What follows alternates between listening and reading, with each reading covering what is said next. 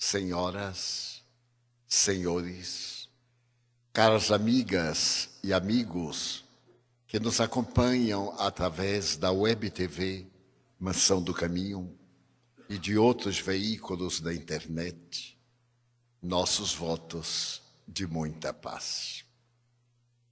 Podemos dizer que eram os dias da esperança no tumulto dos combates internos do Império Romano, a figura incomparável de Jesus era a presença do amor na terra, trabalhando pela construção do homem e da mulher integrais.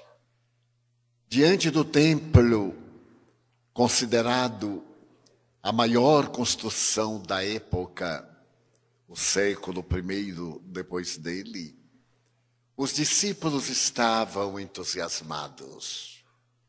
As pedras, com mais de 20 toneladas, trazidas de lugares distantes, demonstravam a imponência e o poder da raça do Deus único.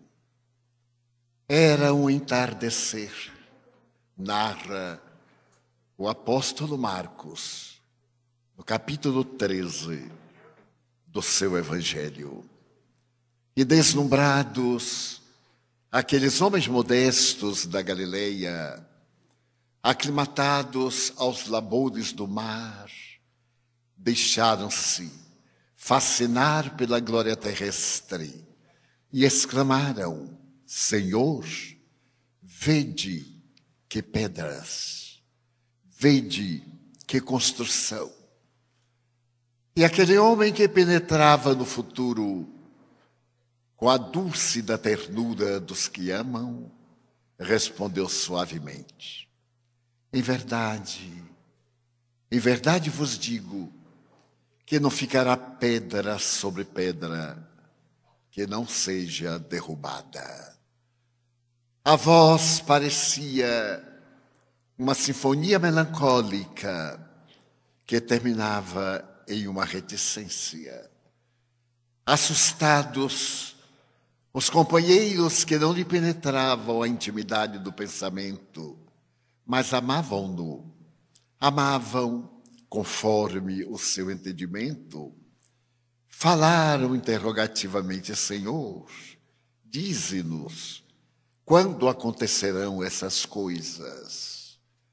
E logo depois de atravessarem o vale do Cedron, próximo ao Jardim das Oliveiras, ele sentou-se com os doze e começou a contar. Dia virá em que as estrelas descerão à terra, a luz se apagará momentaneamente e a lua se cobrirá de sangue. Eram palavras trágicas. Havia no tom da sua voz a melancolia da compaixão. E lentamente ele abordou o sermão profético para em que todos os tempos do futuro nos recordássemos das tragédias do cotidiano. Mas não faltou na sua doce voz a evocação das guerras, das traições, dos fenômenos sísmicos, dos combates inglórios e a divina presença do amor. E se não fosse pela compaixão, por tudo aquilo que iríamos pedir a meu Pai, não sobrevolveria ninguém. Passaram-se os milênios. E o sermão profético, no capítulo número 13 do citado Evangelho, será interpretado por Allan Kardec em novas indagações.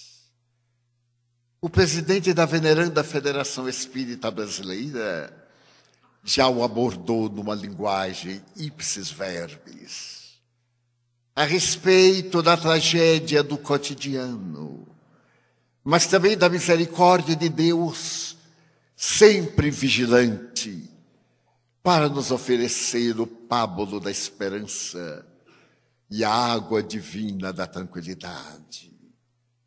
As tragédias que estão bem delineadas na obra da doutrina espírita ocupam o capítulo sexto do citado livro Nas Leis Morais. Essa obra ímpar da literatura da transcendência, dividida em quatro partes, reserva a terceira aos efeitos morais da criatura humana para a conquista da plenitude. E nessas leis morais, Allan Kardec estabelece que a lei natural é a lei de amor. Ela vige em toda parte, porque em toda parte temos a presença de Deus na manifestação da vida. Mas depois de fazer uma análise a respeito das dez leis que organizam o universo, a de número seis é dedicada exatamente às tragédias que abalam a sociedade terrestre nos dias que vivemos, conforme tem acontecido através da paleontologia, da sociologia, das aspirações do ideal neste mundo de incessantes transformações. É necessário que nos detenhamos, pelo menos por um pouco, para examinar a finalidade da vida. Qual é o objetivo essencial do existir? e saiamos da figura ferida da criança apresentada por Carl Jung para assumirmos as responsabilidades adultas de construtores da humanidade do futuro. Ao estabelecer o processo da evolução, o egregio codificador da doutrina reveladora estabeleceu que a Terra ainda é um plano de provas e de expiações, porque os espíritos que a habitamos ainda fazemos parte da corrente daqueles mais primitivos. No entanto, a lei de progresso é inderrogável e a evolução faz-se com os homens. Sem os homens, e apesar dos homens, como se referiria Leon Denis, a respeito do progresso da ciência espírita no coração da humanidade. E se faz esse progresso porque a fatalidade da vida é a plenitude, é o reino dos céus, são as admiráveis conquistas do ser na busca da glória a que estamos todos destinados. E, naturalmente, evoluindo a criatura humana, a sua casa, que lhe serve de pouso, a semelhança de uma nave espacial, que dispara a sua velocidade em torno do astro-rei, muda de, de posição moral e de objetivos essenciais passando lentamente a mundo de regeneração. E esse mundo de regeneração é exatamente o passo que estamos dando nesta hora de graves preocupações que desabam sobre o pensamento culto, tecnológico, da inteligência que alcançou o mais elevado nível no processo antropossócio-psicológico da criatura humana. Faz-nos recordar que a ciência elevou-nos até as galáxias, permitindo que interpretemos à luz da tecnologia de ponta muitos dos enigmas do universo. Ao mesmo tempo, contemplou as micropartículas e demitizou a matéria, apresentando-a como energia em vários processos de aglutinação molecular. Mas se, por outro lado, examinarmos na sabedoria, que é a síntese do conhecimento aliado ao sentimento, veremos que o amor, a outra asa que faz planar a criatura humana da sua elevação espiritual, não recebeu as mesmas considerações da arte de pensar. Foi por volta do século XVII que Haeckel, Bacon e uma elite de pensadores resolveram divorciar-se do totalitarismo religioso da fé cega para poder contribuir em favor do mundo no seu processo de conquistas intelectuais. Foi exatamente nessa hora quando a Terra deixava as tradições de natureza arquetípica dos gregos, da fantasia mitológica, para poder tornar-se uma realidade demonstrável em laboratório, que os grandes gênios da humanidade optaram por matar Deus. Matar Deus, no entanto, aquele que era considerado a figura que os homens criaram, segundo a palavra sábia de Voltaire. Esse incomparável Jean-Marie Arouet, que aos 80 anos de idade fez profissão de fé maçônica. Em 1892, na loja Nove Irmãs, no coração de Paris. A Revolução Francesa havia atingido o ápice, a necessidade da igualdade das criaturas humanas, dos direitos do cidadão, dos direitos da mulher, e experimentava a tragédia do terror de Robespierre, de Marat, de Danton, e a guilhotina ceifava mais vidas do que a peste bubônica que varreu a Europa nos períodos escuros da Idade Média. Exatamente numa noite memorável que esse sonhador do iluminismo proclama que é necessário acreditar-se em Deus. O universo não pode ser o efeito de um acaso, pelas leis que o constituem. Mas ele não podia deixar de referir-se que não era possível acreditar no Deus que os homens fizeram, à sua imagem, à semelhança das suas paixões. Mas ele acreditava sim daquele Deus que fez os homens, à sua semelhança. Ele colocou no coração o dom da sabedoria, a sabedoria da fraternidade para unir os homens em uma família universal. E é exatamente esse pensamento de Voltaire que trazemos neste instante em que o planeta estertora no processo inevitável da sua mutação para mundo de regeneração.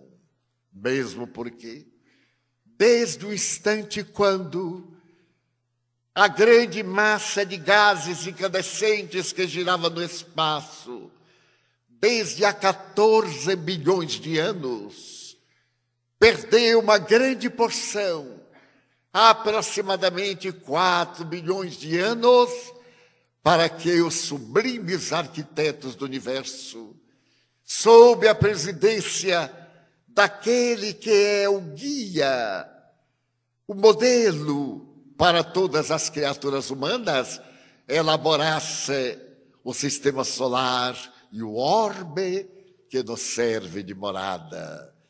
Nessa viagem cósmica da física transcendental para entender a vida a partir da energia para a matéria e dessa para a energia básica, vemos que se deslocam esses gases, o oxigênio, o hidrogênio, o azoto, o alumínio, e tombam numa região fria, em que uma noite perene vai se encarregar das grandes moléculas de oxigênio e de hidrogênio em chuvas torrenciais e incessantes. É a futura Terra, que não vem do nada, mas é resultado da continuação do Big Bang, descoberto pelos físicos cósmicos para explicar a origem do universo. E nesses quatro milhões de anos, vemos repetir-se, neste momento, novos gases que se acumulam na estratosfera, ameaçando a estabilidade do nosso planeta em sucessivas ocorrências de natureza trágica. Allan Kardec teve a sabedoria de inquirir ao pensamento espiritual o porquê de tantos fenômenos trágicos.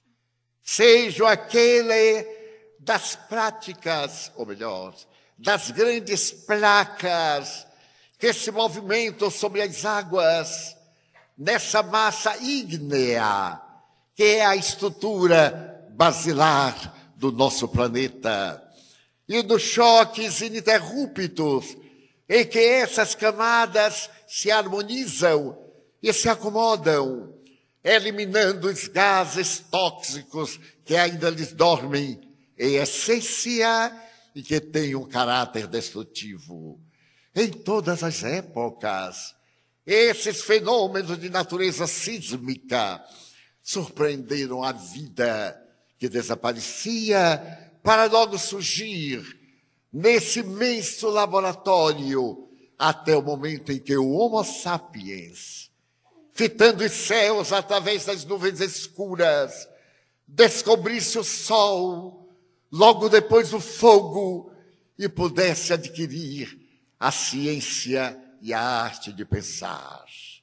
E à medida que foi desenvolvendo essa ciência e arte de pensar, foi também acomodando aqueles instintos primários que faziam parte da substância do instinto para torná-los em um arquipélago de luzes, conforme está na questão 540 da citada obra.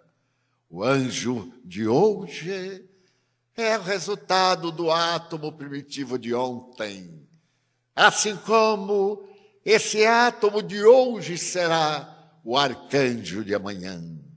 Toda a historiografia da vida está sintetizada nesta questão do processo de destruição, de transformação, sempre para melhor, sem a grande tragédia do aniquilamento. Nessa preocupação de entender o porquê dessas fatalidades trágicas que tanto nos constrangem e afligem. Allan Kardec recebeu dos numes tutelares da terra a resposta sábia de que Deus, todo amor, faz-nos enfrentar essas situações imprevisíveis para entendermos a nossa pequenez diante das forças cósmicas do universo. Fascinemos-nos quando os sismógrafos, na intimidade das crateras vulcânicas, anunciam um futuro terremoto, ou uma erupção, como do Vesúvio ontem, que deixou as suas pegadas terríveis na área consumida pelas lavaridas e pelos gases. Ou no dia 26 de dezembro de 2004, na Indonésia, quando a serenidade das águas do mar, repentinamente, às horas 10 do relógio de Brasília, começaram a crescer até uma onda de 30 metros. E o tsunami, o tsunami mais grave do Oriente até agora, consumiu 210 mil vidas, arrebanhando-as em várias praias do Pacífico, em dez países, e os seus tremores ainda se repetindo nas águas do Atlântico e em algumas praias do país brasileiro do futuro. A tragédia do grande tsunami advertiu-nos, chamou-nos a atenção para demonstrar que a preocupação da criatura humana com uma civilização nuclear. E as grandes tragédias da radiação destruindo a vida na Rússia ou noutros países em que as grandes construções para evitar que a radiação nuclear destruísse a vida, oferecendo-nos a paisagem da paz em detrimento da dominação humana pela guerra.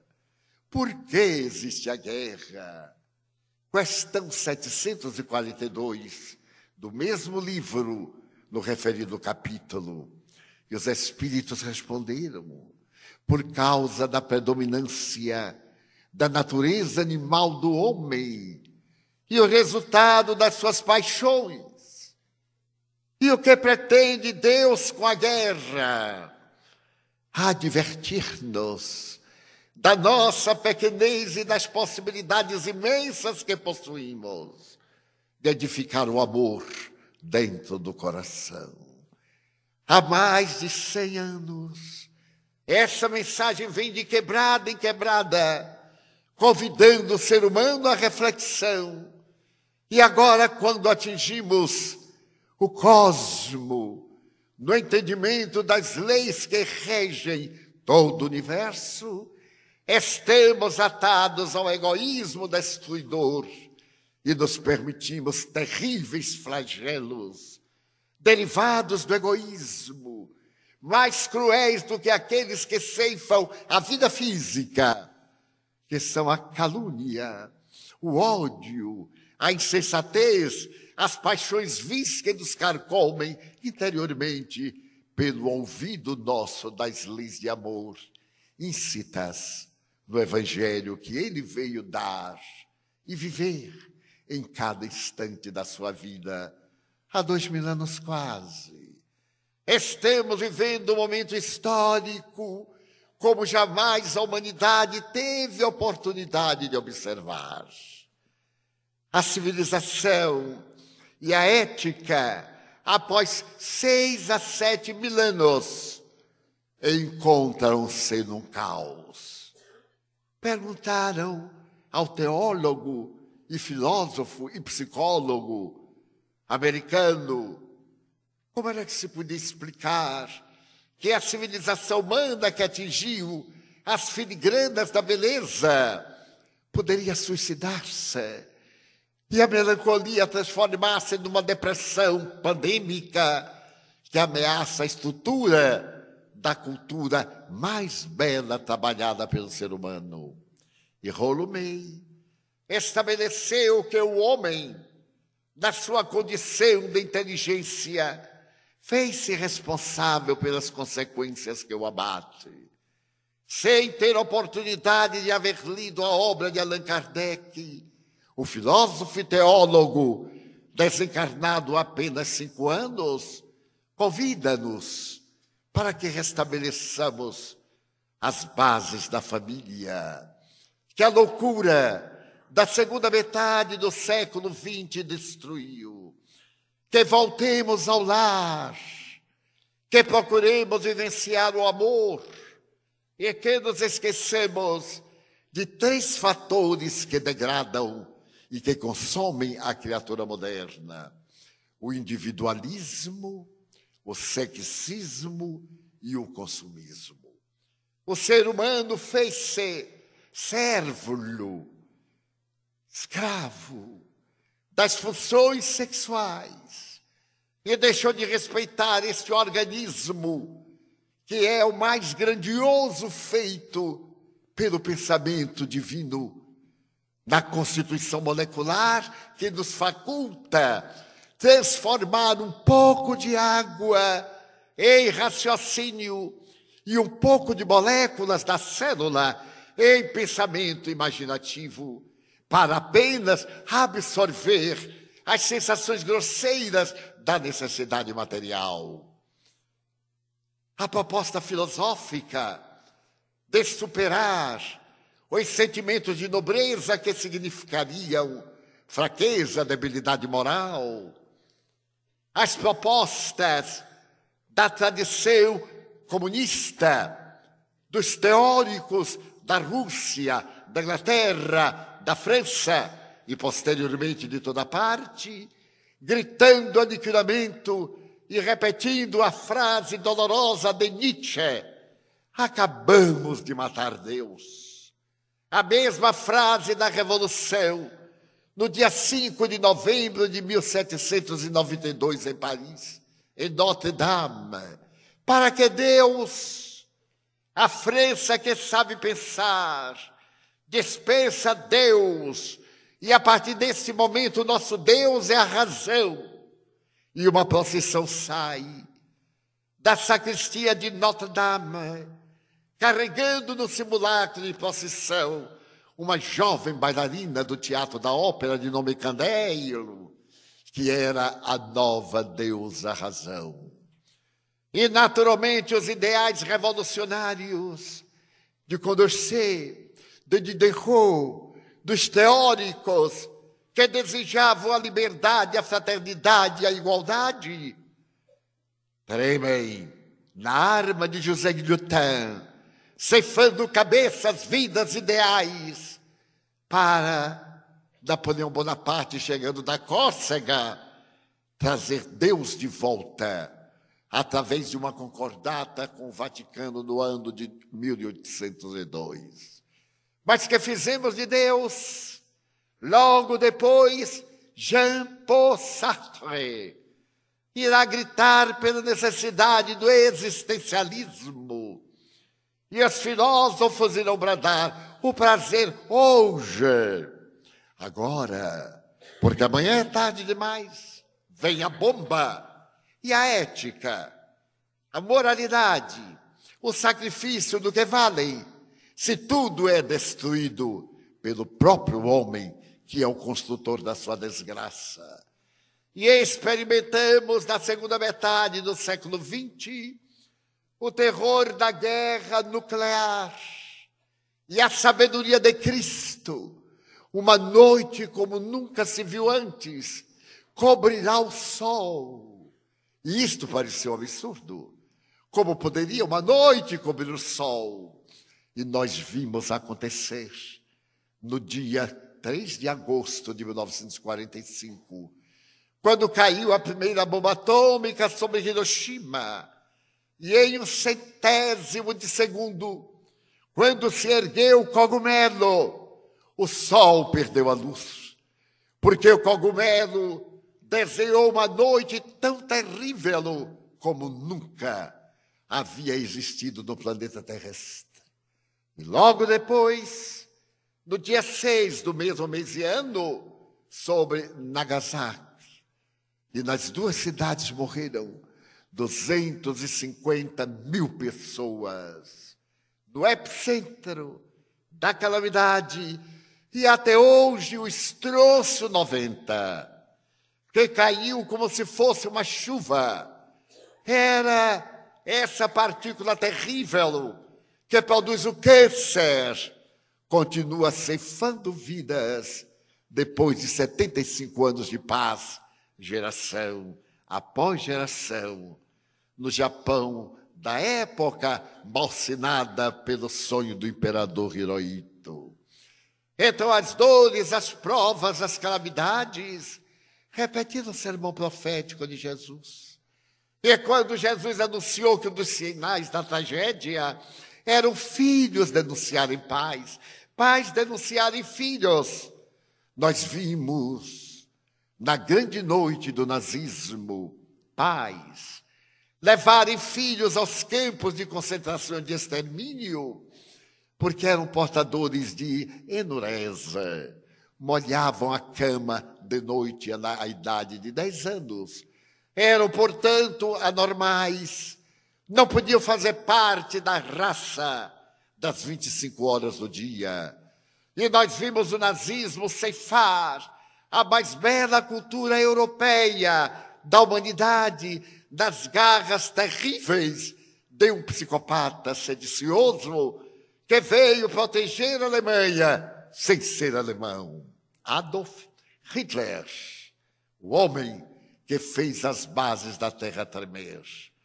Então, Holmei nos vai falar dessa transformação cruel que o homem fez na terra, como veio repetir-se mais tarde com a calamidade das Torres Gêmeas nos Estados Unidos e a figura grotesca de Bin Laden a anunciar na rede de televisão mundial que a humanidade nunca mais seria a mesma. Eu ouvi dizer: o americano nunca mais dormirá em paz. Mas a sua maldade não se restringiu apenas aos americanos do norte, mas às criaturas do mundo através do terrorismo. Esse terrorismo perverso, incréu, ateu, numa promessa falsa da interpretação do Torá. Aquele que mais matar e que morrer pela glória de Allah terá a oportunidade de desfrutar do paraíso de 70 virgens.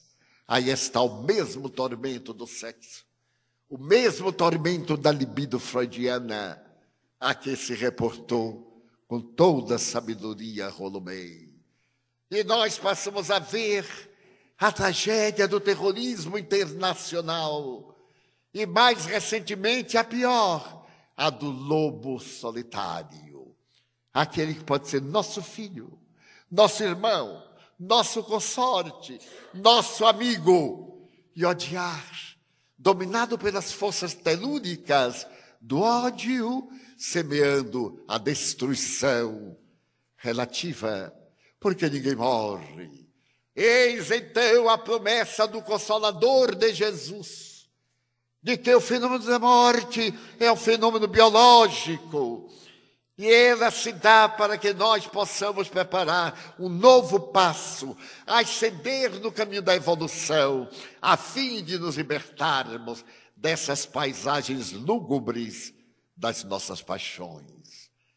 Portanto, essas calamidades que tanto nos apavoram devem ser colocadas à margem, porque elas são resultado também do nosso pensamento segundo os Espíritos sublimes, por terceira vez, Jesus reuniu os arquitetos do planeta terrestre para poder construir os dias do futuro e estabeleceu regras que a felicidade da criatura humana dependeria exclusivamente do seu comportamento, colocando uma data limite, a data limite do amor enquanto não nos voltarmos realmente para o sentimento do amor, a partir da fraternidade, a partir do sorriso fraternal, da caridade mínima, para atingirmos o holocausto, da doação integral em nome do amor, qual fez Madre Teresa de Calcutá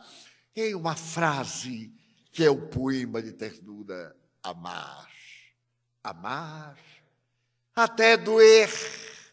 E era vitimada pelas terríveis enxaquecas que lhe arrebentavam o cérebro e a cabeça, amar, sorrindo e chorando, o de Francisco Cândido Xavier, do apostolado sublime da mediunidade, trazendo os imortais para que eles provassem a continuação da vida depois da morte recebendo aproximadamente 10 mil cartas de seres que atravessaram a corrente da imortalidade para dizer que a vida continua e que o objetivo da vida é esse sentimento do intercâmbio, da solidariedade, da tolerância, da fraternidade. Mas Rolumei vai além e depois de falar das tradições de família que foram arrebentadas, nós contemplamos a loucura terrestre no jogo das ilusões e sentimos que ou voltamos ao lar ou às nossas loucuras, portas estas da família, destruir-nos-ão, porque desagregados somos fragilidade. E aqui parafraseamos Bezerra de Menezes em torno da unificação dos espíritas. Unidos somos força, mas separados nós somos fragilidade e facilmente poderemos perder a batalha da vitória. Mas ainda Romei nos vai falar do consumismo, esta loucura de consumir para poder fugir do vazio existencial. A nossa sociedade, com as exceções compreensíveis, é uma sociedade vazia dos 15 minutos de holofotes, da ausência de ideais que nos possam sustentar nos momentos mais difíceis do nosso existir. Eis porque, nessa mesma página da lei de destruição, Allan Kardec nos alenta com os grandes benefícios da renovação. É necessário destruir para reconstruir. Tudo se transforma em universo. Já acentuou Lavoisier há quase 300 anos. Não existe nada de novo porque tudo são transformações incessantes no laboratório da vida. Cabe-nos, neste momento de graves preocupações, nos quais todos estamos envolvidos, parar, para perguntar à própria vida o que deveríamos fazer em favor dos dias por vindouros e uma suave e terna voz repete no hálito dos nossos corações: amar, amar-vos quanto eu vos tenho amado até hoje.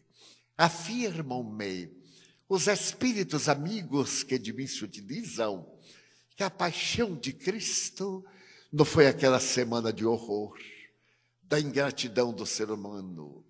A paixão de Cristo é o seu apego a nós, nesses últimos dois mil anos, mandando seus embaixadores sem cessar, para que nos recordem do sol que brilha depois da meia-noite, da primavera que sorri depois do inverno causticante e cruel, ou do verão doloroso, para que nós possamos ter a certeza de que tudo passa, e passam também as agonias, os tormentos, mas o amor nunca passa, porque o amor é Deus. Portanto, neste preâmbulo da primeira parte do nosso breve seminário, refletemos sobre o amor e nos dediquemos a compreender que o nosso sentido primordial e último é inevitavelmente amar. Através do ideal da tecnologia, através do devotamento idealístico da ciência, mas através também do holocausto, da ternura, da generosidade, do carinho, do bem que possamos dispensar-nos uns aos outros na busca da plenitude.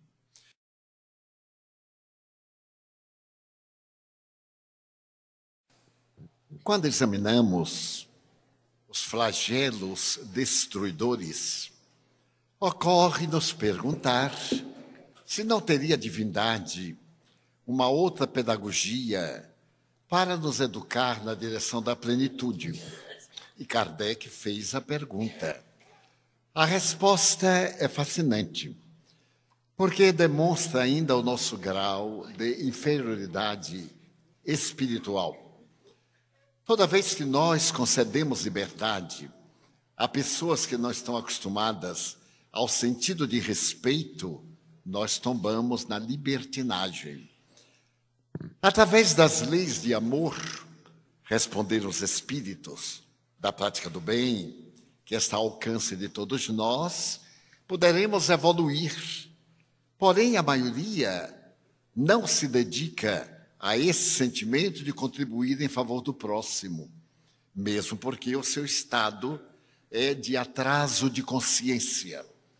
Se nós formos refletir psicologicamente sobre a consciência da maioria daqueles que constituem a sociedade, ficaremos surpresos ao notarmos que essa faculdade do ser ainda se encontra com muitos empecilhos em nossa sociedade. Nós acreditamos que consciência é um estado de discernimento, esse discernimento do que se pode fazer quando se deve e do que se deve fazer quando se pode. A pessoa de consciência não vai correr o risco de fazer o que não pode, apesar de dever fazê-lo, ou de fazer aquilo que pode, mas que não deve. É muito comum, por exemplo, todos nós procurarmos distrair-nos nas férias, mas nem sempre podemos assumir recreações e tomamos empréstimos. Dir-se-á, mas é uma necessidade. É uma necessidade perfeitamente dispensável, porque, ainda do ponto de vista psicológico, a mudança de atividade é uma forma de recreação mental. Não se creia que a recreação é o repouso, o repouso do corpo, uma boa praia, uma boa rede, um bom estimulante alcoólico, porque eles atendem a uma necessidade de cansaço orgânico, mas não de repouso mental, que é aquilo de que necessitamos para levar adiante a nossa existência.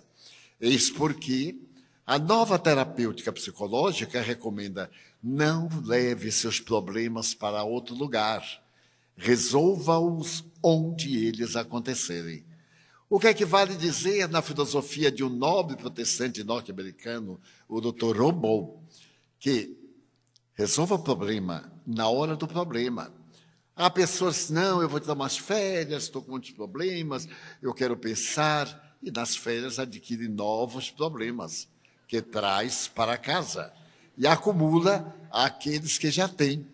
É um mecanismo, portanto, vicioso. Então, dizemos a respeito da consciência. A grande maioria tem uma consciência de sono sem sonhos, predominância do ego, exigência dos seus próprios valores, o interesse exclusivista, portanto, está distante da lei do progresso a que se refere Kardec, dentro da lição da evolução. Então, a dor, a dor dobra-nos a serviço, vai fazer que nós tenhamos, por exemplo, o conhecimento que identifica a tragédia, mas que não a impede de acontecer.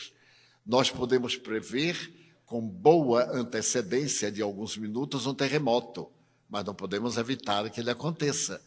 Nós poderíamos também prever uma tormenta de graves consequências para a sociedade. E, no entanto, a previsão nem sempre nos vai facilitar impedir que a tormenta desabe ou que nós estejamos isentos de sofrer as consequências. Vamos partir agora para os tormentos de natureza emocional, que são, quiçá, muito mais graves. Esses tormentos da ansiedade. Nós somos uma sociedade ansiosa.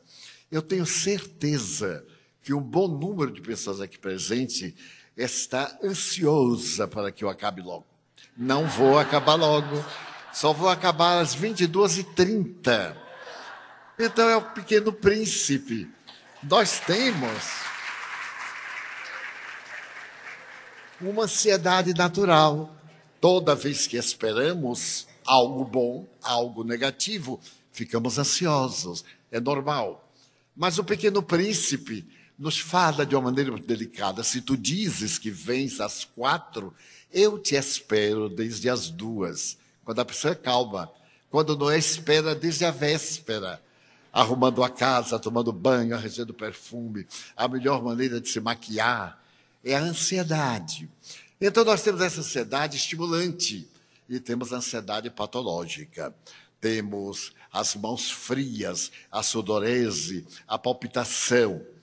Então, são estados que vão influenciar em nosso comportamento. E temos também uma grande tragédia que vem tomando conta do mundo, a depressão. Tenhamos muito cuidado com o acúmulo de preocupações não solucionadas, com esse calcanhar de Aquiles que nos afeta a todos nós. Eu tive a ocasião de ler um livro muito interessante. É de um autor, periodista do The New York Times, de Nova York. Ele se chama Solomon. E o seu livro é O Demônio do Meio-Dia. Ele é depressivo crônico e reconhece a sua depressão. Ele já tentou 200 tipos de, eh, de medicina alternativa. 200. Fora a medicina convencional, a medicina homeopática e etc. E porque quando nós temos qualquer coisa, todo mundo nos receita. E aqui no Brasil é fantástico. Eu sou uma pessoa que usa muito a voz. Agora mesmo eu venho de uma viagem de 33 dias, de 30 conferências, de dois seminários, de 11 países, viajando todo dia. E era claro, estavam tanto afônico, a voz cansada. E eu tossi na primeira conferência na cidade de Sinop, inevitável, é um fenômeno orgânico. Mas como eu já me conheço, fiquei tranquilo. E quando eu terminei, veio uma senhora, muita gente disse assim, volta, você está com bronquite, sabia? Eu disse, não senhora, eu não sabia. E acho até que você está com febre. Eu digo, é, é, é, você está corado. Eu digo, mas é emoção. Não, é febre. Eu digo, então eu estou com febre. Quando foi o dia seguinte, ela me trouxe três remédios diferentes. Um xarope, um outro para aspirar e um outro para botar na garganta. Eu agradeci, porque eu tenho montanhas de remédio que o povo me receita. Muito obrigada, a senhora foi tão gentil. É, não acertei, digo acertou. E aí eu já não tossi mais, porque coloquei a voz no tom próprio da palestra de anteontem. Quando eu terminei, eu disse: meus remédios são fantásticos. Não sei porque eu não sou médica. Então eu sempre tenho esse cuidado de procurar fazer, acima de tudo, uma autoanálise para não me deixar imbuir dos tormentos das receitas técnicas, da ansiedade das pessoas. De repente, nós fazemos um turvelinho. Tudo isso falta de disciplina espiritual. E isso é algo muito sério nos nossos arraiais. Eu imagino que os políticos não sofrem. Eu até oro pelos políticos, porque, coitados, nós que não temos política nenhuma, quer dizer, em particular, temos uma politicazinha, a politicazinha espírita do Evangelho. Também temos eleição, também temos traição, também temos aplauso, mas tudo fraternal, de uma forma gentil, alegre, sorrindo. Deus te abençoe. Que não sejas eleito, porque meu candidato é outro, é a alma humana. Então, são essas questões da consciência egóica. E nessa consciência egóica, o nosso planeta está aturdido. E nós temos tantas coisas graves. Eu me recordo que uma das estatísticas que muito me impressionou foi a de crimes, de assassinatos, de homicídios no país. No ano de 2017, eh, nós tivemos aproximadamente 55 mil assassinatos. É um número muito expressivo. Mas tivemos de acidentes de automóvel, de veículos, mais 58 mil. Equivale dizer que foram 115 mil assassinatos. Porque a pessoa toma bebida alcoólica e vai dirigir, ele está mal intencionado, e é claro que ele está sujeito a cometer um crime consciente, porque ele sabe que as suas reações sob a ação do álcool não serão reações equilibradas. E então eu comecei a imaginar, meu Deus, quantos crimes nós estamos praticando por irresponsabilidade e sem nenhuma necessidade. Se nós, por acaso, nos detivéssemos a dar ao próximo direito que nós evocamos para nós mesmos, seria muito belo. E então vemos Kardec abordar aí nas tragédias do cotidiano, quando a sociedade for realmente cristã, quando nós subirmos de nível de consciência e passarmos a uma consciência de sono com sonhos. Ambicionar o bem, trabalhar pelo bem, favorecer as pessoas em dificuldades. Como dizia muito Madre Teresa de Calcutá, ela se aproximava de alguém que encontrava na rua, ébrio, drogado ou não, e perguntava sorrindo: Posso ser de útil? E a pessoa respondia: Não, senhora, não pode. Ninguém pode me ser útil. E aí a pessoa já está dialogando. E ela entrava com o jeitinho que as mulheres têm, em especial, e terminava fazendo aquele que não queria ajuda, abrir a alma e a sua catarse. A primeira catarse descarregar a cólera, as mágoas mal contidas, esse sentimento de interior de revolta, para depois vir o sorriso, vir a fraternidade e etc. Então é natural que agora nos preocupemos também com os grandes e tormentosos problemas morais e emocionais, para podermos evitar dramas muito graves para nós. E gostaria de me deter por alguns minutos nesse que é terrificante, que é o problema da depressão. Dizia que Solomon, no seu livro, chega a fazer uma anedota. A depressão, um caso tão grave, diz ele, que dez pessoas, em dez pessoas, três já foram depressivas. Três estão depressivas. Três serão depressivas. E aquele que sobra vai ficar tão assustado que cai em depressão também. Então é necessário que nós estejamos vigilantes e de vez em quando façamos assim uma revisão. Como é que eu estou na minha paisagem de sentimentos? Deprimido, insatisfeito, ansioso? Porque isso vai aumentando de tal forma que agora no seu caráter pandêmico é realmente uma grande ameaça. Temos falado em todas as conferências que a nossa vida vazia vai terminar preenchida pelo nada, preenchida pelo tormento, pelo afastamento social, pelas mágoas, pelas frases feitas, ninguém presta, ninguém é fiel, todo mundo, nada disso. Todo mundo presta para viver, todo mundo é fiel até os seus limites. Cada um vai até onde pode, não até onde quer. Quando nós adquirimos esta sensação, torna-se muito mais agradável. Quanto nós todos gostaríamos de ser perfeitamente melhores. E nem sempre logramos. Nós o que logramos é resultado de um grande esforço. Mas se encontramos alguém que nos desanima, que nos combate, que nos atira ao poço do pessimismo, introjetamos. Porque nós trazemos problemas de hoje e de outras existências. Trazemos uma culpa inconsciente. Trazemos um medo também inconsciente, um medo atávico trazemos uma série de conflitos que nós mascaramos, que nós ocultamos no Face, no Instagram. Já notaram que no Instagram todo mundo é lindo, todo mundo está bonito, todo mundo está comendo caviar, e Deus sabe que muitas vezes é peixe mesmo aqui do Rio Cuiabá. Não é caviar coisa nenhuma, mas a aparência é muito importante. E esse esforço do ego, colocando a máscara da persona, torna o indivíduo numa atitude dúplice perante a vida. Simplificando, nós necessitamos de amar. Nós necessitamos de assumir a responsabilidade de criaturas humanas. Nós necessitamos de voltar à ética do Evangelho. Nós temos necessidade de uma ética para nos fazer pessoas saudáveis. Bem, mas não é minha opinião, é a opinião de Milton Erickson o notável psiquiatra norte-americano, que, se diga de passagem, era depressivo crônico e era um dos maiores psiquiatras desse século. Mas também nós vamos ver Victor Frankel, aquele que viveu nos campos de concentração e que procurou dar sentido à sua vida. Ele disse: Eu não vou morrer. Ele esteve em Auschwitz, esteve em Dachau e em outros, e dizia: Eu não vou morrer.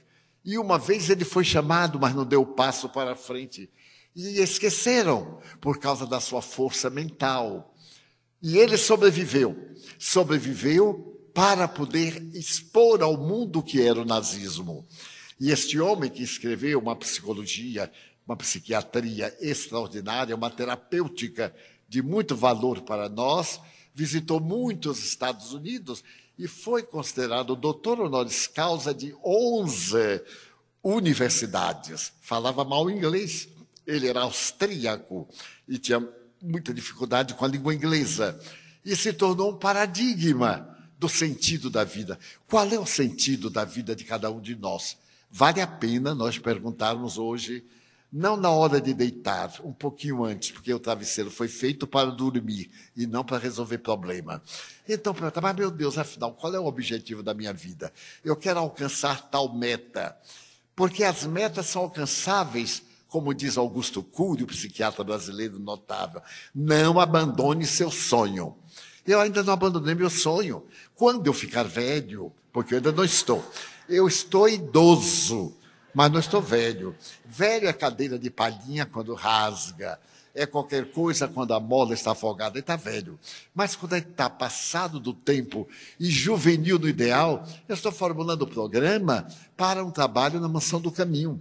Um dos nossos sonhos da Mansão do Caminho era fazer um curso médio, porque nós temos a creche, ou melhor, a maternidade, não há ali, senão o parto natural, temos a creche, temos o jardim de infância, o fundamental, as escolas profissionalizantes, as escolas de arte. E na nossa área de 400 mil pessoas, não tínhamos um curso médio. Então, o que é que nós esperamos no futuro? De toda essa rapaziada, dessa moçada de 12, 14 anos, que conclui o fundamental e droga e sexo. Não tem o que fazer. No bairro não tem espaço para jogar futebol não tem espaço para nada. Então nós sonhávamos, estivemos com os governos locais e dizemos, mas Divaldo, não se preocupe, se é obra do governo, mas o governo não faz, ou pelo menos em Salvador não fez. E vamos adiando, adiando, então nós fizemos. Fizemos um curso médio, inauguramos um curso médio. O primeiro ano, 40 alunos. E dentro de 15 dias, nós fizemos um levantamento. 14 dos nossos 40 alunos iam suicidar-se.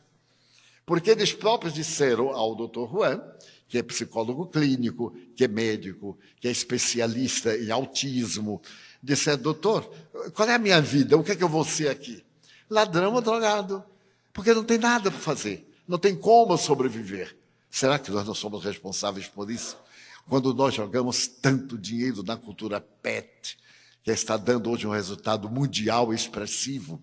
Cachorro usando brilhante, usando diamante, indo fazer unha, cachorrinho fazendo unha, tudo bonitinho para poder arranhar com técnica. Eu adoro animais, afinal também sou animal.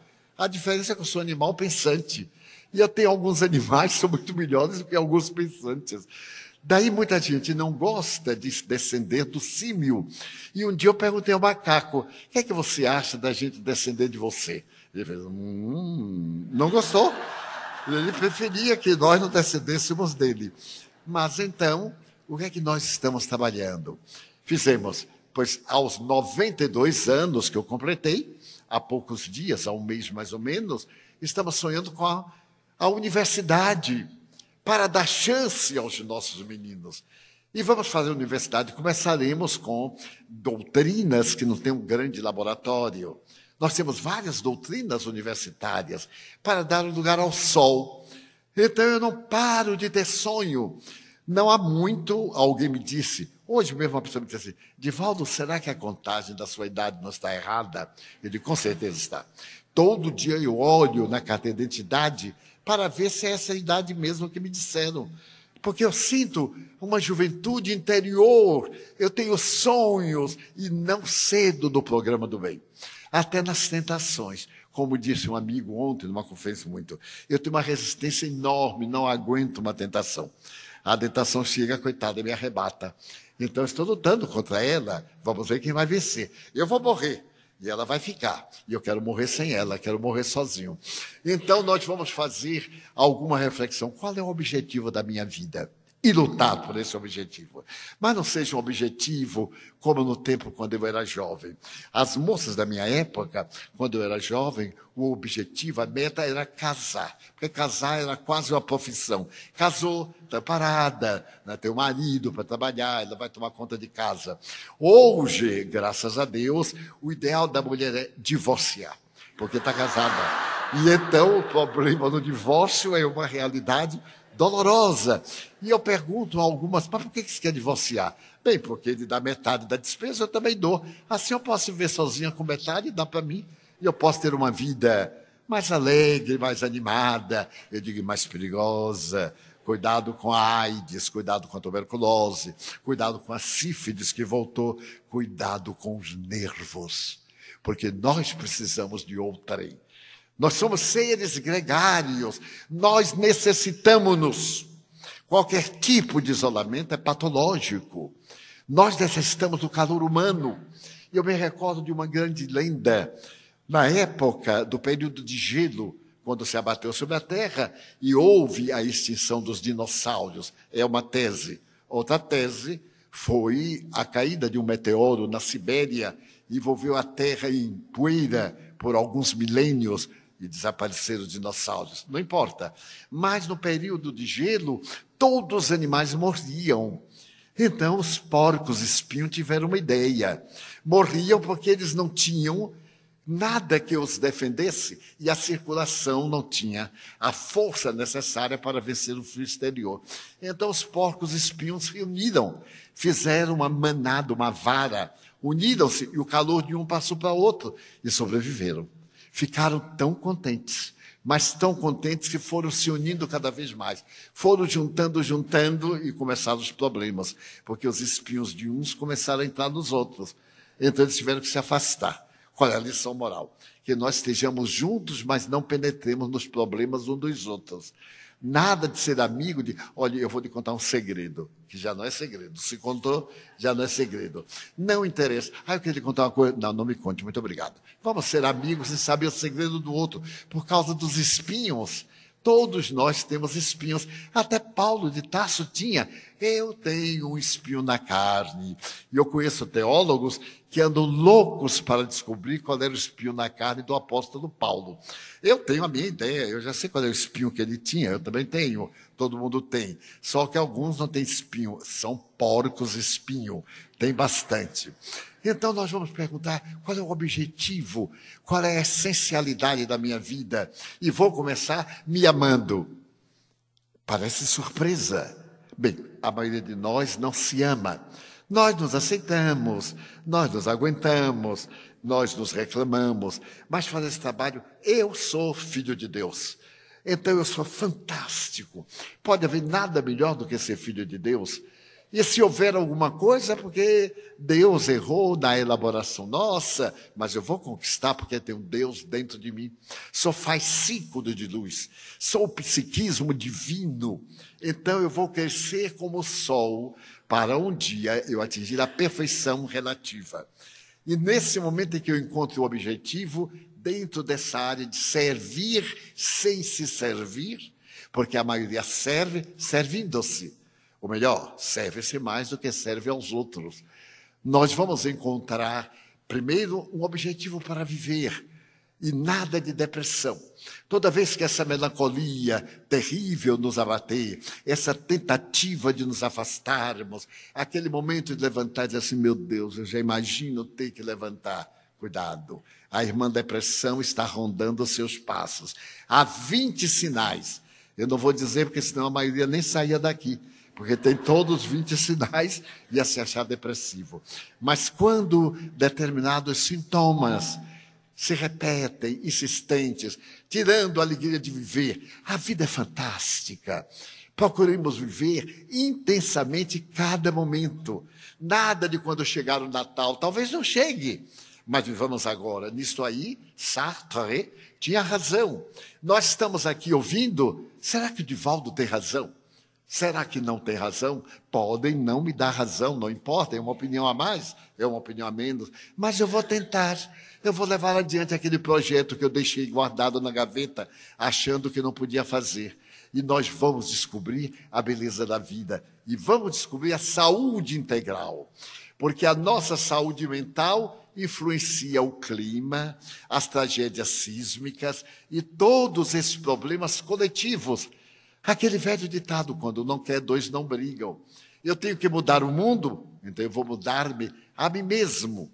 Eu sempre costumo narrar um fato muito curioso. Um grande diplomata nova-iorquino tinha um sítio fantástico, um pouco fora de Manhattan, e tinha um filhinho de seis anos. Ele, num domingo, foi receber vários amigos diplomatas em sua casa porque estavam cuidando dos problemas da guerra do Iraque, e ele era fundamental nessa questão. Então vieram os amigos às 10 horas da manhã, muito bem recebidos, e o seu filhinho também veio, e ele apresentou os amigos, é meu filho, é o varão, ele vai continuar a minha carreira diplomática. E todo mundo adorou a criança, uma criança simpática e filha de um diplomata, ainda mais bonita. Então todo mundo riu, deu adeuzinho de hipocrisia e foi trabalhar. Quando estava iniciando a sessão, entra a criança correndo. O menino escapou da babá e entrou, papai, papai, vamos jogar bola. E o pai ficou constrangido, deu um sinal à babá para retirá-lo. As visitas ainda sorriram um pouco, aquele sorriso amarelo. Daí a pouco retorna o pequenino, papai. E o pai ficou desconcertado. E também os visitantes, ninguém estava ali para brincar com o filho do senhor diplomata. Ele olhou para um lado para o outro e numa mesa que havia na sala com um tampo de vidro, ele viu o mapa dos Estados Unidos. Achou interessante, pegou uma tesoura, cortou, colocou no tampo de vidro, disse agora vá e conserte o mapa dos Estados Unidos. E disse aos amigos: impossível. Muito dificilmente um adulto lograria fazê-lo. Imagine uma criança. E a criança se foi. Ele continuou a reunião e mais ou menos 40 minutos após, o menino gritou: Papai, papai, eu consertei a América. O pai assustou-se, ele veio e o pai olhou, estava realmente. Ele disse, mas como olhou para auxiliar? Ele disse: Não, eu não, não o ajudei. Mas, meu filho, como é que você consertou a América? Ah, papai, sabe o que é? Do outro lado tinha a cara de um homem. Eu consertei o homem, aí eu consertei a América. Nós, então, se nos consertarmos, o mundo será melhor. E foi exatamente isso que Jesus, na condição de psicoterapeuta, o mais avançado da história, ofereceu-nos numa lição que nós podemos colocar na atualidade. Havia uma cidade do outro lado do lago de Genezaré, chamada Gadara. O Evangelho lhe dá três nomes: Gadara, Gergesa ou Gessesa. Eram dez antigas cidades gregas do outro lado. E Jesus olhava muito para aquela região da velha Elade. Um dia ele resolveu ir lá Aquelas cidades tinham o hábito de cuidar de porcos. O judeu, dentro do projeto bíblico, detesta o porco. É um animal imundo. Não apenas imundo pela limpeza, que hoje é imundo, era imundo porque se descuidava. E hoje nós provamos que o porco é tão aciado como outro animal qualquer. Mas se acreditava que na lama ele engordava mais. Teses da ignorância. Então, eles cuidavam dos porcos. E os judeus detestavam, eram, portanto, inimigos técnicos por questões de fé religiosa. Jesus, então, resolveu quebrar o tabu. Ele mesmo foi visitar os genezarenos, ou gesarenos, como se queira pronunciar. Era uma região escarpada. E os doze foram com ele. Atravessaram a Galileia, o mar, e chegaram às escarpas negras, subiram com dificuldades, e logo na entrada havia um cemitério abandonado. Quando ele ia atravessando o cemitério, de uma sepultura, sai um homem desgrenhado, com toda a característica patológica de um alienado mental, que começou a gritar: Jesus de Nazaré, que tens tu contra nós? Para mim é um diálogo fantástico. Observem o pronome. Que tens tu contra nós? E Jesus para e pergunta: Quem és tu?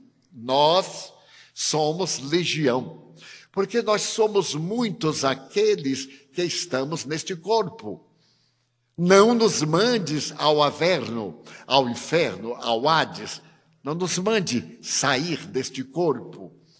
Jesus olha, e aquele homem desgrenhado, mal cuidado, avança, furibundo, e Jesus disse docemente: Legião, eu te ordeno, em nome de meu Pai, que saias dele. E Legião recalcita: Não, nós não vamos sair. Não nos mande para regiões infelizes. Deixa-nos, pelo menos, pegar esses porcos que aqui pastam, que eram o produto ambiental dos gerazenos. E então, Jesus e Legião afasta-te dele. O homem tem um tremor, faz um momento de convulsão e recupera a razão. Aquele aspecto de fúria desaparece do rosto maltratado, os cabelos desgrenhados. E ele então respira. E nesse momento, Os porcos que ali pastavam parecem um estouro e eles se atiram ao mar. Alguns pensam que os espíritos entraram nos porcos. Não é possível, porque os porcos não têm uma constituição perispiritual semelhante à da criatura humana. Mas são os animais que percebem, não tem mediunidade, como Allan Kardec demonstra, mas eles veem. Os animais têm a percepção visual, às vezes auditiva, é a sensibilidade. Então, eles, quando veem aquele sair volumoso de espíritos, eles então estouram como a manada e caem. E Jesus agora vai na direção da cidade. E o doente, o ex-legião, vai também com ele, recuperado, corre à frente para avisar ao pessoal de Gadaro Gegeza que estava curado. E como ele era conhecido, foi expulso da cidade porque estava curado pela lei antiga, toda doença infecto-contagiosa, alienação mental, obrigava o paciente a ser expulso e tinha o nome cortado do livro dos vivos. Então, quando todos veem Legião lúcido, pergunta, mas o que aconteceu? Ele, ele curou-me. Jesus está chegando às portas da cidade. Então, vem alguns dos pastores e diz: Esse homem é um feiticeiro. Ele fez que os nossos porcos caíssem do penhasco. Ele nos deu um prejuízo grande. E houve aquela confusão à porta da cidade. Então Jesus olhou para a multidão e disse: Eu venho. E alguém gritou: Não interessa. Não nos interessa saber para que tu vens. Mas eu vos trago, não queremos. Não queremos nada de ti. Já nos deste um prejuízo muito grande. Já nos prejudicaste. Naturalmente, tu és um judeu e vieste aqui para destruir as nossas criações. E o psicopata, de a pouco, diz, mas, mas ele curou-me a mim. Sai-te daqui, enviado de Satanás. Jesus olhou para a multidão que se foi enfurecendo. E de repente uma pedra corre no ar e bate em Pedro. Exatamente Pedro, que era um apóstolo bem parecido conosco, ou nós bem parecidos com Pedro. Eu gosto muito de Pedro, porque ele reagia na hora. Ele era bárbaro. Jesus estava numa multidão ao entrar em Jericó, e então alguém grita: Senhor, Senhor. E Jesus diz: Pedro, eu senti de mim sair uma virtude. Tu sabes, como é que eu vou saber de nada, Senhor? Essa multidão danada, como é que eu vou saber? Esta confusão. Olha que é Pedro. Muitos de nós somos assim. Então Jesus sorri para Pedro, tinha muita paciência. E uma mulher disse: Fui eu, Senhor. Eu era hemorroíça. Eu tinha um fluxo sanguíneo que me fazia uma desventurada. E toquei nas tuas vestes e me recuperei. Parece linda, mas é fato. Hoje provamos através da energia que é possível, e a medicina de natureza vibratória prova-o com experiências realizadas em laboratórios. Então, o psicopata recuperado diz aos nazarenos, aos gerazenos, ele me curou. E Jesus vai se compadecendo daquela gente apegada às paixões inferiores. Mas eu vos trago esperança, mas nós não queremos. Sai-te daqui. E a pedra voa no ar e bate bem em Pedro. Pedro não aguentou, disse, Senhor, atira, faze descer o fogo celeste sobre esses miseráveis. Pedro era gentil, queria o fogo celeste, que deve ser menos perigoso do que o fogo comum. Então os nazarenos assustam, ou melhor, os gerazenos assustam-se, porque muita gente não crê. Eu não creio em Deus, valha-me Deus. É um hábito. Eles não acreditavam, mas. Então as mulheres gritam: Senhor, deixe-nos em paz. Nós não queremos nada com você, mas deixe-nos em paz. Jesus olha para aquela multidão e volta das costas, desce o penhasco, e eles vão atrás e veem nas encostas do monte os porcos mortos, outros naquele penhasco de pedras pontiagudas, e no mar a embarcação vai suavemente para as praias da Galileia. Conta Amélia Rodrigues, uma escritora do além, que naquele momento alguém perguntou: Mas ele era quem? Não sabemos.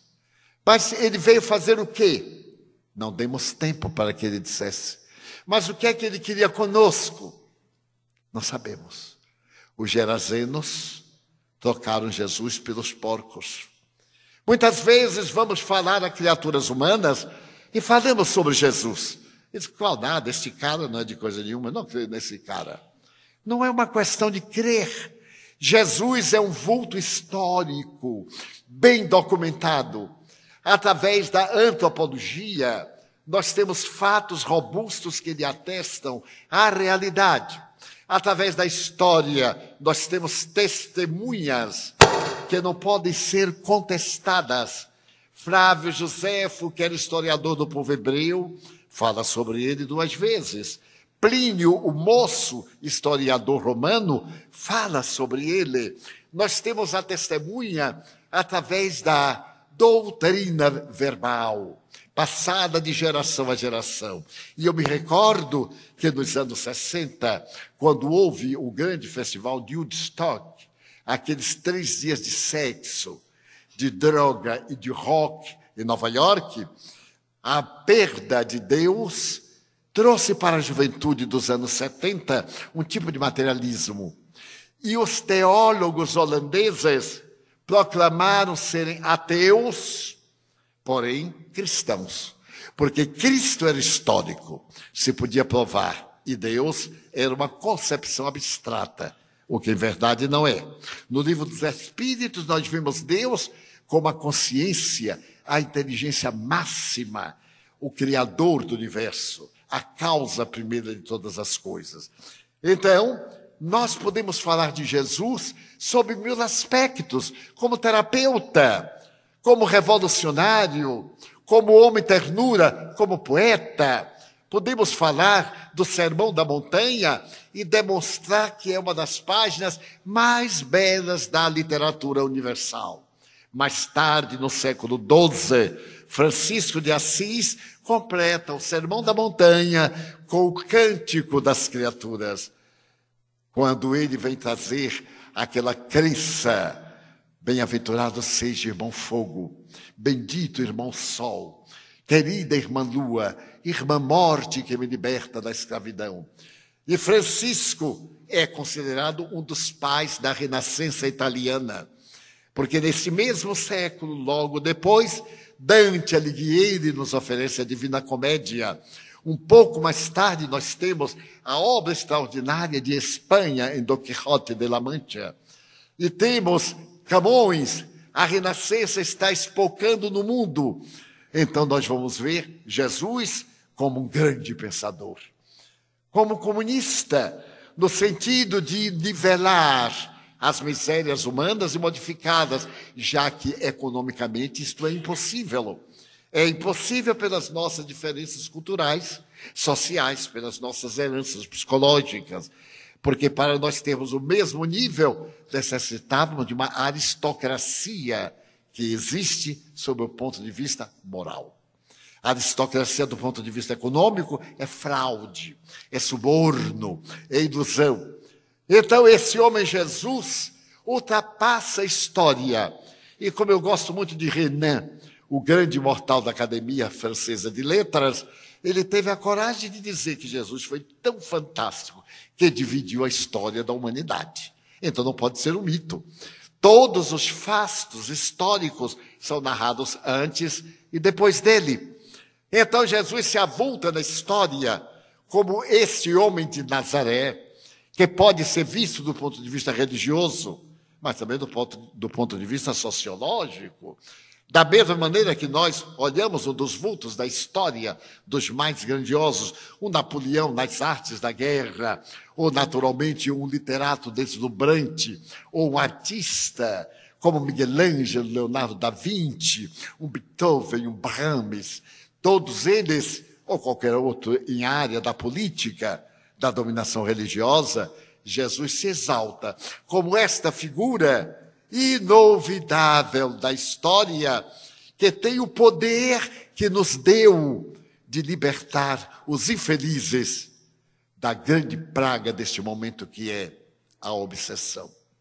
Allan Kardec, no capítulo 23 do Livro dos Médios, tem a ocasião de dizer: e esse transtorno que atinge muita gente, no qual nós vamos encontrar os manicômios, palavra da época, cheios, a maioria deles é constituída de indivíduos portadores de obsessão, da interferência de espíritos maus em nossa consciência. Eu vou terminar a conferência com uma experiência pessoal. Faz muitos anos eu estive na Guatemala, já estive lá umas 30 vezes, mas desta vez foi muito peculiar, porque eu fui falar de uma cidade encantadora, de raízes nativas e principalmente das tradições do seu povo. E a pessoa que me levou, um homem nobre, me dizia: Divaldo, você vai falar do Palácio de Cristal.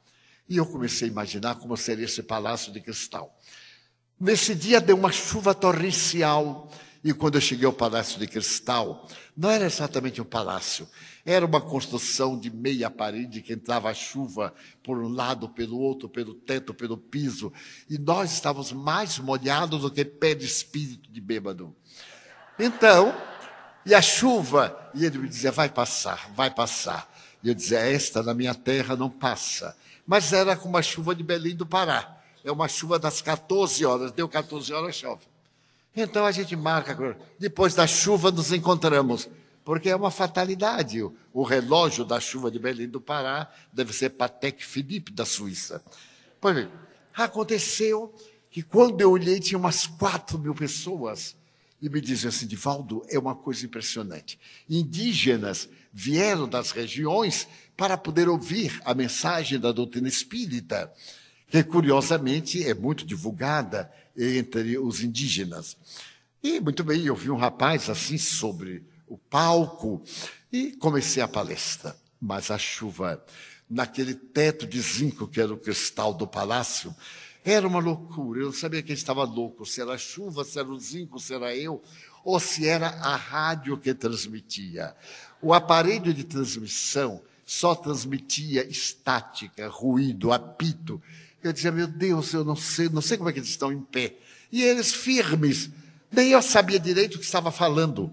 E eles firmes. Eu digo, é um fenômeno. Mas, de repente, cai um raio em qualquer lugar, a eletricidade apagou.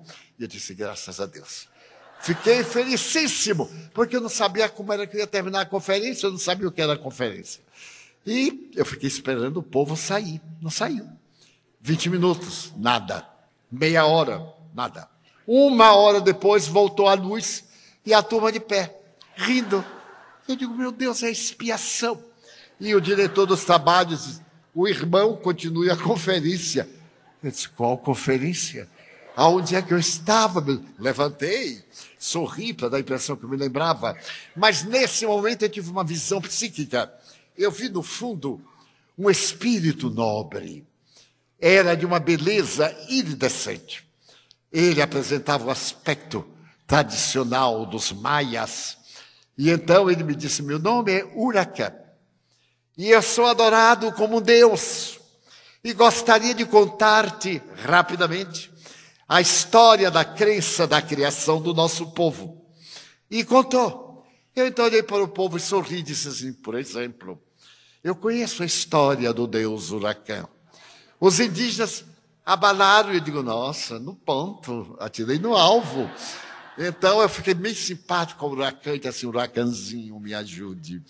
E ele foi me falando e depois ele deu assim um voo na inclinada e formou uma cruz enorme sobre aquele auditório que continuava chovendo. E caíam bátegas de prata sobre o povo. Aquela gente humílima, fascinada, ali naquela noite de tempestade. E eu dizia, meu Deus, como é que isso vai terminar?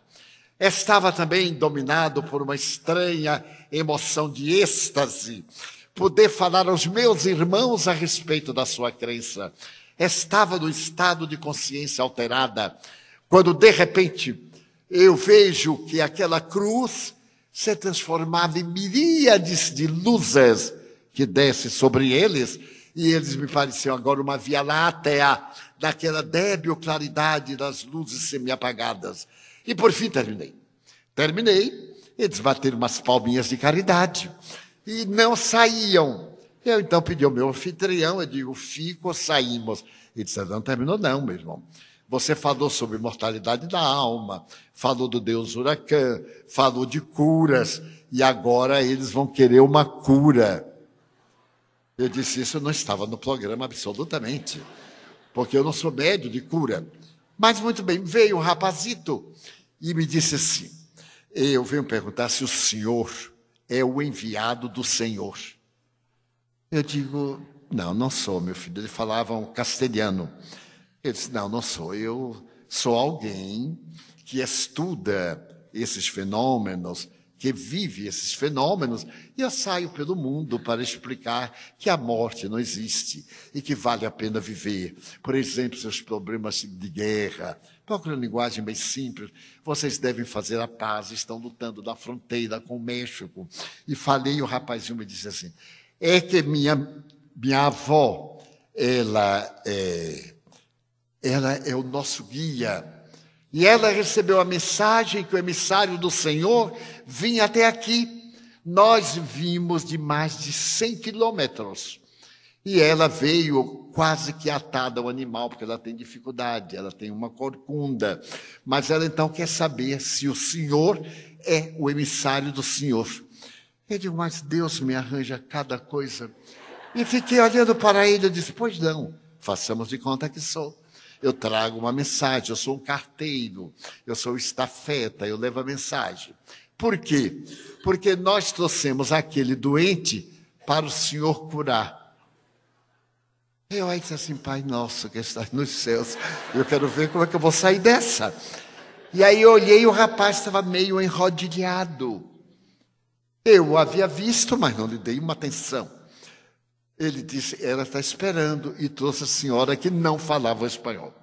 Ela falava a sua língua tribal e ele traduzia. E ela dizia, agora vá e mostre que é o enviado do Senhor. O Senhor era o Deus huracão. Muito bem. Eu disse, já que estou na chuva, vou me molhar. Aí me aproximei do rapaz e perguntei o que, que ele tinha. Então o intérprete disse, ele sofre de um mal nas pernas. Curiosamente, eu me tornei espírita, porque ao morrer um irmão meu, eu tive um choque moral muito grande e fiquei com uma problemática nas pernas. Então, do dia 23 de junho de 44 ao dia 5 de dezembro do mesmo ano, eu estive paralítico sob uma cama. E uma senhora foi lá, me aplicou um passe. E com esse passe, eu melhorei até hoje. E piorei há dois anos, que estou com hérnia de disco. Porque eu comecei a ser colunável. E colunável, quando é rico, é no jornal quando é pobre é com problema na coluna. Então eu sou colunável, colunável pobre. Então eu fiquei bem. Eu digo, será que ele tem algum obsessor? Acerquei-me e vi nitidamente que ele era alguém que sofria a ação de um espírito perverso, que estava localizado na área dos movimentos, na área particular, na base do cerebelo, com a medula óssea.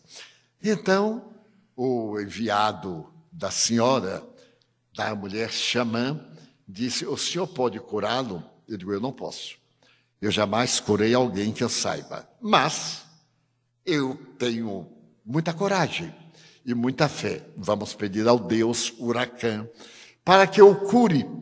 Nesse momento me veio uma tranquilidade, uma certeza de que o amor de Deus é para todos nós, mesmo para as minhas imperfeições. O rapaz estava recurvado, eu olhei e disse assim: Espírito, eu falei em espanhol, em espanhol, aliás, com sotaque baiano. Espírito, em nome do Deus huracão, a quem tu obedeces, sai dele. Eu te ordeno em nome do Senhor. O rapaz começou a contorcer-se, e eu também, para poder ajudar. E daí a pouco ele desenrolou as pernas desceu do estrado e começou a andar. Então a senhora veio e disse ao seu neto: Vamos louvar o Senhor e vamos embora levando o nosso doente. O doente então sorriu para mim e se foi. Esse, esse fato está narrado por Sueli Caldas Schubert, depois do depoimento de várias testemunhas que estavam presentes, eram mais de quatro mil pessoas. E eu percebi que a misericórdia de Deus está ao alcance que Jesus havia dito: vós podeis fazer tudo o que eu faço, se quiserdes. Então é possível que nós, mudando de atitude agora, auxiliemos o mundo de regeneração e trabalhemos em favor de uma sociedade mais justa. Nesta querida Cuiabá, onde eu estive pela primeira vez em 1962, trazido pela alma generosa do homem bom desta cidade, o venerando praieiro, acompanhado todo o seu processo de desenvolvimento, desde os dias longínquos da família Müller até a atualidade governamental, ver o progresso, o seu desenvolvimento, as perspectivas. Estive ontem no dos celeiros do mundo, em Sinop. Estive Sorriso faz algum tempo. E é pude ver que aqui é o celeiro do Brasil, o celeiro do mundo, para a hora melhor. E evoquei que um dia, dialogando com o doutor Bezerra de Menezes, ele me disse: Meu filho, o Brasil é o país do futuro, sem nenhum demérito para os outros, porque nós possuímos minérios de alto valor. E me deu uma descrição mais ou menos bruta da grandeza desse país do futuro. E eu lhe perguntei: e por quê? E por que tudo isso não vem à tona? Porque não temos maturidade moral nem evangélica para poder ajudar o mundo. Nós caíamos no crime do capitalismo cego. E com o nosso poder faríamos escravos através das nossas posses. Mas quando nós tivermos uma atitude mais cristã e pudermos ser ricos sem escravizar ninguém, virá a frote desse mundo subterrâneo a grandeza e sobrevoando as terras ubérrimas desse estado, eu ontem sonhava com essas quadras abertas na antiga mata, na mata grossa desta região, com um mundo melhor, com uma cidade civilizada, em mil cidades, espalhada na abundância dessas terras generosas, desde aqui a cordilheira, até as grandes planícies que se perdem no infinito, quando Cristo se nos instalar na alma e nós formos realmente o coração do mundo e a pátria do Evangelho. Cabe-nos a todos, diante das ameaças terrificantes que estão desenhadas para o nosso futuro, combatê-las pela ternura, pela misericórdia, pela compaixão termos a coragem de amar, não termos o receio de não ser amado. Não é importante se nos desdenham. Nós valimos o que somos intrinsecamente e não o que pensam os outros de nós. Então, neste momento, retornando a estas praias de ternura e bondade, mais uma vez, espero deixar uma mensagem que seja não aquela mensagem terrificante que está na sexta lei moral, a da destruição, mas a da reconstrução sobre os escombros da sociedade materialista, da sociedade cruel, porque o Espiritismo é o maior antídoto da crueldade e do materialismo. Quando a fraternidade vai florescer e o mundo será melhor.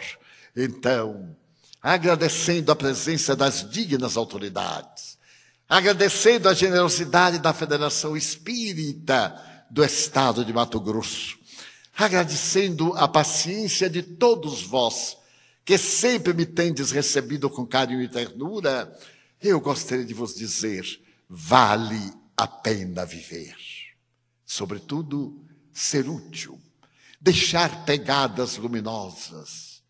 E se por acaso não puderdes deixar pegadas profundas, deixai a lembrança de que o amor e a misericórdia, a justiça e a bondade são emanação de Deus.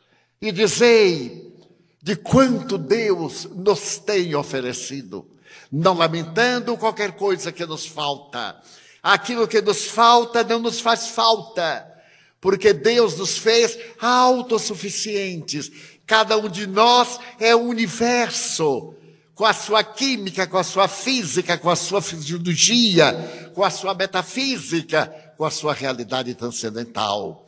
E só nos cabe, nesta hora difícil, atender a nossa pátria, que está ainda em estertores, e procurar servir com todas as possibilidades ao alcance, dizendo: Meu Deus, eu gostaria de dizer-te que eu amo a vida, que para mim é bela e é consentida. Muito obrigado, Senhor, por tudo que me deste, por tudo que me das. Muito obrigado pelo ar, pelo pão, pela paz. Obrigado pela beleza que os meus olhos veem no altar da natureza olhos que veem a terra, o céu e o mar, que acompanham a ave ligeira que voa fagueira pelo céu de anil e se detém na terra verde salpicada de flores em tonalidades mil. Muito obrigado, Senhor, porque eu posso ver meu amor, mas diante da minha visão, pelos cegos, eu faço uma oração, porque eu sei que é depois desta linda na outra vida, eles também enxergarão. Muito obrigado, Senhor, pelos ouvidos meus, que me foram dados por Deus, ouvidos que ouvem o tamborilar da chuva no terreiro, a melodia do vento nos ramos do olmeiro, as lágrimas que vertem nos olhos do mundo inteiro, ouvidos que ouvem a música do povo que desce do morro da praça a cantar, a melodia dos imortais. A gente ouve uma vez, não esquece nunca mais. Mas diante da minha audição, pelos surdos, eu faço uma oração, porque eu sei que depois desta lida, eles voltarão à vida. Muito obrigado pela minha voz, pela sua voz, pela voz que ama, que ensina, que legisla, que trauteia uma canção, pela voz que o teu nome profere com dulce da emoção pela minha faculdade de falar, eu quero rogar pelos que sofrem de afasia. Não falam de noite, nem de dia. Eu oro por eles, porque eu sei que depois desta prova da vida nova, eles também cantarão. Muito obrigado, Senhor, pelas minhas mãos, mãos que aram, mãos que semeiam, mãos que agasalham, mãos de ternura, mãos que libertam da amargura, mãos dos adeusas que apertam mãos, mãos de sinfonias, de poesias, de psicografias, mãos de cirurgias, mãos que atendem a velhice, a dor, o desamor, mãos que no seio embalam o corpo de um filho alheio, sem receio, e os pés que me levam a andar sem reclamar.